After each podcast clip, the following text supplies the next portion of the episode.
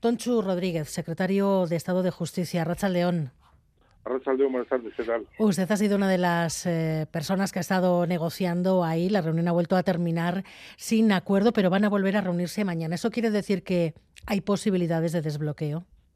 Bueno, yo creo que hemos iniciado un diálogo constructivo y que se han, se han alejado posturas eh, bastante maximalistas, aunque aunque los eh, asociaciones de letrados siguen manteniendo alguna postura un poco eh, de imposible cumplimiento, ¿no? Pero es verdad que ha habido una reunión que me va a permitir que por prudencia y por el desarrollo de la negociación no, no desvele ahora los detalles, pero sí decirle que, que se ha rebajado bastante el tono de la primera reunión que duró 15 horas donde por fin se ha puesto el foco en los ciudadanos y el perjuicio que se está causando por esta huelga indefinida.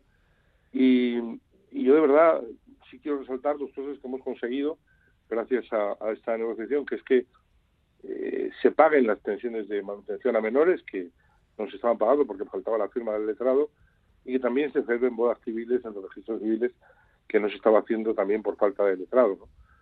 Bueno, yo creo que vamos por el camino es verdad que son ya muchos días de huelga, que los que lo están sufriendo son sin duda alguna los, ciudadanos que, que por una razón u otra tienen que acercarse al mundo de la justicia y también los propios trabajadores eh, de de Administración de Justicia que pierden 170 euros al día por, por cada día de huelga. Y también el resto de, operadores jurídicos, tanto abogados como, como procuradores y los propios funcionarios de, los tribunales que, que están viendo que su trabajo pues no sale adelante.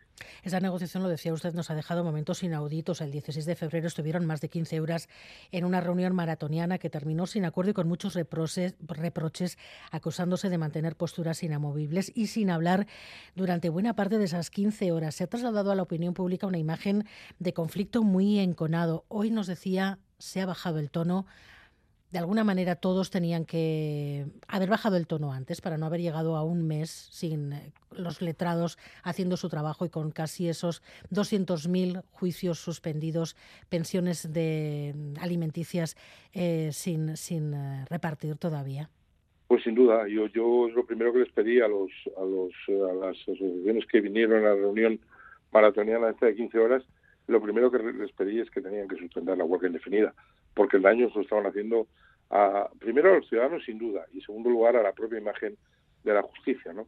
Pero fueron 15 horas infructuosas donde donde algunos se incluso eh, y no fue por esa parte, pero pero sí decir que, en fin, aquello ya pasó, parece que el diapasón se ha bajado un poco, que hay, ha habido respeto, por lo menos en el desarrollo de la reunión de hoy y de la que hubo el viernes, y mañana se continuará a las once y media de la mañana. Los efectos de esta huelga ya son, ya son muchos, los hemos eh, comentado. Eh, y se supone que van a ser difíciles de, recuperar para una justicia que ya tiene que lidiar con muchos, con muchos retrasos. Muchos procedimientos se retrasan más de la cuenta. ¿En qué situación se está, va a quedar la justicia después de esta huelga, señor Toncho Rodríguez? Pues mire, yo, yo me lo decía el otro día la decana de, de los jueces de Barcelona en una reunión que tuve con ellos, donde me decía que, efectivamente parece que la justicia se estaba recuperando ya después de los dos años de pandemia y, ahora con esa huelga, insisto, y usted lo decía, se está haciendo un, un verdadero daño a, la justicia y a los ciudadanos. ¿no? Pero yo ahora mismo, es verdad que la justicia es un agujero, un agujero negro que se come todos los recursos que se pongan. ¿no? Pero para remediarlo yo creo que, que hay tres leyes que ahora mismo están en vía parlamentaria, la ley de eficiencia organizativa, procesal y digital, la más próxima a su espero aprobación será la organizativa, que espero sea este mismo mes. Y, desde luego, yo desde aquí, si me lo permite, apelo al consenso de, de todas las fuerzas políticas para que apoyen esa tramitación parlamentaria que sin duda va a mejorar y modernizar y acercar la, la justicia al siglo al siglo XXI y no y no tener una justicia como creo que hasta ahora estaba que es del siglo XIX. De momento mañana volverán a reunirse.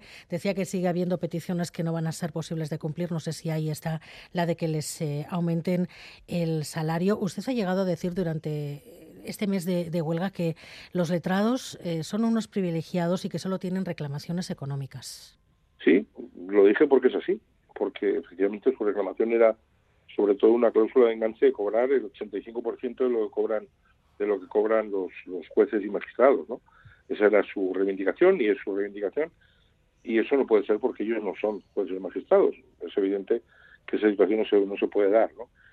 Pero hay otros, otros asuntos que, que yo creo que son importantes y que pueden entrar en esa negociación y que hoy los hemos puesto sobre la mesa para que para que ellos también lo tengan en cuenta, ¿no? Pero insisto, creo que, que debemos de dejarnos de posturas maximalistas porque esa postura de esa cláusula, lo que se denomina cláusula de enganche doble, donde cobraría uno individualmente el 85% de, de un juez magistrado y después la masa salarial también el 85%, con lo cual sería una, una cláusula de enganche doble, como comprenderá, es imposible. En algún momento de esta huelga, algunos eh, de las plataformas de, letrados, por ejemplo, los alaveses, pidieron a la ministra Llop que tomara las riendas de la negociación. ¿Usted lo sintió como una descalificación hacia, hacia usted, hacia su persona? No, que va, pero es evidente que la ministra no puede entrar a negociar cuestiones de este, de este tipo. ¿no? La, la ministra tiene otras cosas muy, muy, muy, muy importantes que hacer a lo largo del día y no sentarse en una reunión durante 15 horas. Entendemos que entre las eh, cuestiones en las que está ahora la ministra de Justicia, la ministra Llop, está la reforma de la ley del solo sí es sí. ¿Cómo van las negociaciones? ¿Hay contactos con el Ministerio de Igualdad para llegar con una postura común a ese pleno del 7 de, pues, marzo?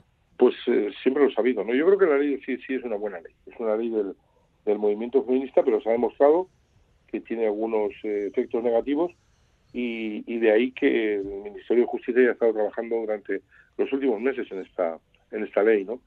Eh, la verdad es que el grupo parlamentario socialista hizo una una proposición presentó una proposición de ley que va a ser, como usted señala, la que se va a debatir el próximo 7 de la toma en consideración el próximo 7 de 7 de marzo. Las negociaciones ahora están en el ámbito parlamentario y yo creo que hay que, que dejarlas, ¿no? Para que los grupos parlamentarios sean los que de verdad eh, vean cuáles son las mejores propuestas. Nosotros creemos que lo que hemos propuesto es lo más apropiado, que es mantener el consentimiento en el centro de la ley como sí está y eh, incremento de penas para evitar estas situaciones que se están dando. Pero efectivamente yo creo que tampoco conviene frivolizar como algunas cosas que he oído en los últimos días con lo de la ley de sí mantener el consentimiento en el, en el centro. Eh, hay que, mm, las mujeres que presenten una denuncia van a tener que volver a demostrar que, que han sufrido violencia o algún tipo de depresión. Por supuesto que no. Y eso es mantener el, el, consentimiento en el centro de, de la ley ¿no? y el origen de esa ley. La ministra Llop dijo que demostrar la violencia era fácil, que con una pequeña herida podía hacerse. Por eso le decía antes que no hay que, no hay que, eh, llevarlo estas situaciones a, a, comentarios que, se pueden hacer en un momento. ¿no? Yo creo que, que lo importante es superar los efectos indeseados que tiene, la ley sin mover el consentimiento del centro de la ley y ese es el planteamiento que desde el primer momento hizo la ministra yo que ha trabajado muchísimo para que esta ley tenga importancia. Por eso digo que no es muy adecuado frivolizar ni restarle importancia a los datos que se mantienen. ¿Contemplan ustedes la posibilidad de sacar la ley, la reforma de la ley, sin los votos de sus socios de, Podemos y con los votos del Partido Popular? Pues yo espero que no, yo espero que, que los mismos que votaron la ley eh, voten esta proposición de ley del Grupo Socialista. Eh, evidentemente, eh, la proposición de ley está planteada en el, en el Consejo de Diputados y se sigue se sigue negociando, ¿no? Ojalá tenga más apoyos de la que tuvo la, la misma ley, ojalá, pero por supuesto el primero el primero en negociar es el socio de gobierno. Otra última cuestión, señor Rodríguez. Eh, en Bruselas, la Comisión Europea ha vuelto a pedir una renovación del Consejo General del Poder Judicial antes de que España asuma la presidencia de la Unión Europea el próximo mes de julio. ¿Hay alguna posibilidad de poder cumplirlo? Pues mire, no, no es de recibo, ¿no? no es de recibo que el principal partido de la oposición esté impidiendo la renovación del principal órgano de los, de los jueces. Llevan más de 1.500 días de interinidad, ¿no? Y esto nunca había ocurrido. El, PSOE ha estado en la oposición y siempre ha aceptado el resultado electoral y, siempre ha colaborado para que se reformara el, el, Consejo General del Poder Judicial. Y esto es algo que es, que es eh, me parece absolutamente negativo para la justicia, es que esto no se puede hacer. Ojalá, y es tan sencillo como que el, el presidente del Partido Popular, el señor Fijo, levante el teléfono ahora mismo y, dijera vamos a llegar al acuerdo que llegaron con el que, se llegó con el señor Casado eh, y por lo tanto se, se, pueda firmar ese acuerdo de renovación del Consejo General del Poder Judicial. Pero es verdad que alguien eh, cuando llegó a, la presidencia de su partido le temblaron las piernas y no quisieron eh, firmar ese acuerdo. Toncho Rodríguez, secretario de Estado de Justicia, gracias por estar en Gambara. Muy buenas tardes. Un placer, muy buenas tardes.